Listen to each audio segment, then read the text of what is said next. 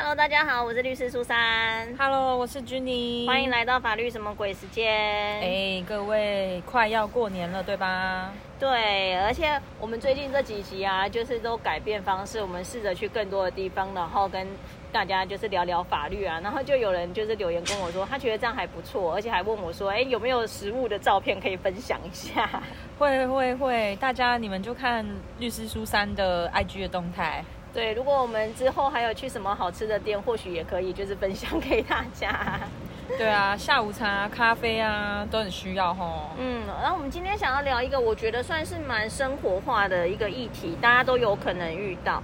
而且其实说老实话，我觉得这这样的知识啊，真的是不断的累积越来越多，我觉得对自己也是好的啦。因为你会比较有具有一些法律的观念或者是概念啦。嗯，我们今天想要聊的就是一个真的是大家几乎生活中都会遇到，又是租屋的问题。嗯，其实是一开始我看到了一个新闻，然后这个新闻看到的时候，我就特别兴奋，就传给律师苏珊，因为这个新闻的篇幅里面呢，充满了各式各样法律上可以讨论的议题哦。我那请说有哪些呢？好，这个这个新闻就是，呃，有一位房东呢，他擅自进入租客的这个空间，然后收拾这个租客的东西。那是因为这位租客呢，他已经过世了。所以房东就进入了以后，把东西收拾收拾，就把房子就租给下一个人了。那这位过世的租客的女友呢，就感觉到非常的生气啊，愤愤不平，就跟家人想要对房东采取法律的行动哦。哦，原来如此。那其实我觉得这当中真的的确还蛮多法律的东西可以跟大家聊，不只是租屋的部分哦。我们先来讲一下，就是因为这个房客他过世了嘛，那过世其实就会有我们所谓的就是继承的发生啊。对，各位，你继承的除了你的财产之外，其实呃，律师苏珊是要跟大家说，这个人所有的权利、义务，甚至债务，都可以继承的。对我们说继承啊，其实就是权利义务全部都继承啊。所以呢，这个人过世了以后呢，其实他的继承人啊，说老实话就会继承他所有的权利义务了啦。所以也就是说呢，这个租约假设他还没有到期的话呢，它其实是有效存在的。那他的继承人原则上也要继续继承他这个租约哦。对，那刚好在这一次这个案子里面呢。这一位租客啊，他是预缴了房租，哦，然后还预缴了一些相关的费用，比如说管理费啊、一些杂支啊这样子。因为看起来他就是想要，呃，在这个租约存续期间，就是这个固定的期间都住在这里了嘛。那所以事实上的认定，你可以说就是这个租约是仍然有效，而且仍然存在的。对，所以如果说这个租约仍然有效的话呢，就会变成是说那。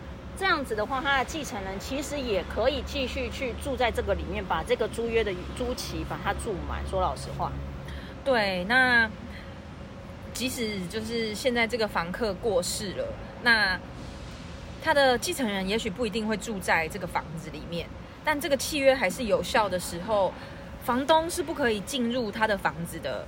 那也不可以动他的东西哦，所以这在这个新闻里面，房东触法的地方就是从这里开始了。嗯，为什么不能触碰他的东西呢？其实这个地方会也是一个法律可以讨论的地方，就是因为他过世了以后，这些东西是他的，所以呢，其实他就会变成就是可以继承的财产，那也就是所谓的遗产。所以在这个部分，这些东西它已经变成这些继承人所有了。所以房东擅自的把这些东西把它清掉的话，那其实就会可能会有，比如说像是窃盗啊、侵占啊这些的问题了。而且房东擅自进入这个已经承租给别人的空间的话，有侵入住居的疑虑，疑虑哦。对对对，其实我觉得可以站在房东的立场去思考啦，因为或许对房东来讲，他他可能就会觉得说，啊，这个人都过世了，那他希望可以。是可以把这个房子用最大的就是使用嘛，所以他有可能会想要再租出去。但是其实这边还会涉及到一个问题，因为刚刚君妮有讲，这个人其实也都付付了相关的钱的。那如果说在他付了的情况下，那他就是有打算要继续使用啊。那既然这个人过世了，那你又把它转租出去，那是不是其实你这个钱也要退还给人家呢？好，简单的讲啊，房东应该要先采取哪些手段，才可以合法的？不侵害别人的权益之下，把这个房子再租给下一个人呢？会建议就是房东看要不要跟这个继承人这边来做沟通。哦，就是说我们大家互相都退让一下，然后我们把这个租约停，就是提前把它终止掉。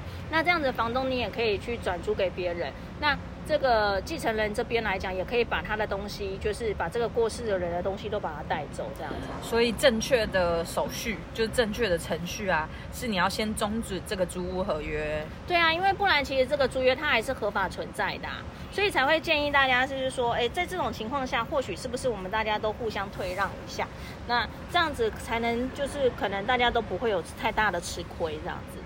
对，所以这一次呢，这个案子里面，这个房东他擅自清空了，就是租客在租屋处的东西，然后他还换了门锁租给下一个人，所以他的家人才会这么气愤啦。嗯，但是刚刚有讲到是女朋友发现哦，我们要先讲女朋友不能当继承人哦，他们还不是法律上的亲属。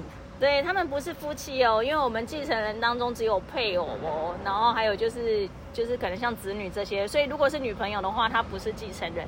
所以虽然她很生气，但是她可能在这个部分来讲，她不太能主张太多东西啦。所以呃，这位呃已经过世的承租人的女友呢，就是与家属就是一起要对这个房东采取法律手段。那相信。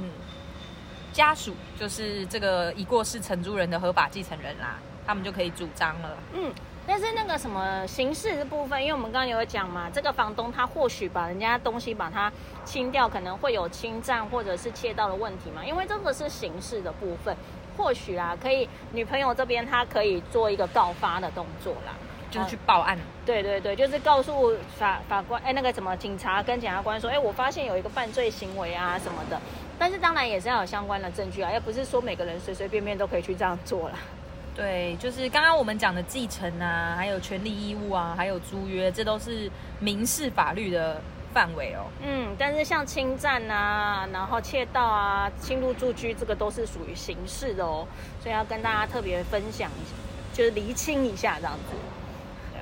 所以租屋的时候你要了解自己的权利义务，那大家也去认识。继承这个概念，还有物的所有权，就是房屋这个住居的权利，然后你可以再把它运用在生活的其他的层面上。对啊，但是我觉得像这样的例子或许不是那么多啦，因为真的，嗯。我想像这个租客，他会先预缴这些，我相信他应该是有想要住长长久久的打算啦。可能是发生了个什么意外的。对啊，对啊，所以我才会说这样的情形或许不是那么常见啦。但是还是想说借这个例子，可以跟大家分享不同的一些法律的想法。希望大家你们在就是租屋的时候啊，一切平平安安的，有租到好房子，遇到好房东，遇上好邻居。真的租屋其实是大灾问，而且现在租屋族那么多，那这些法律的东西，就是除了让大家知道之外，还要提醒大家哦，因为。呃，我自己是没有这个经验啦，但是会跟大家讲，就是说未来啊，如果租屋的时候，大家可以留意一下每个县市政府，他们都会有一些租屋补助的部分。那其实这个也对大家，我觉得是荷包不无小补啦。这是你租屋补助的业配吗？不是啦，我我没有当什么包租婆或什么，我只是因为过去常常在做一些租屋讲座的时候，都会听他们大家在讲说有这个租屋补助，尤其是像。嗯，因为我合作单位是新北市政府，新北市政府好像也都会有自己的，就是除了中央的以外，他们也会有自己的地方的一些租屋补助。那其实我听一些身边有在租屋的朋友分享，都是说，其实我觉得帮助好像蛮多的，所以才会提醒大家，就是如果真的有在租屋的时候，也要去留意一下这些租屋补助。哦，那这样子。又可以得到一份额外的支持跟帮助，感觉不错哦。对啊，那就是想说这一集呢，也算是生活化吧，然后跟大家分享租屋的东西。那希望大家就是多一些知识，也可以多一点保护自己的部分。好，那如果你对于租屋或者是相关的问题有其他法律上的疑问的话，真的还是都可以留言或者是私讯告诉我们哦。对啊，那我们就下个礼拜再见喽，拜拜。拜拜。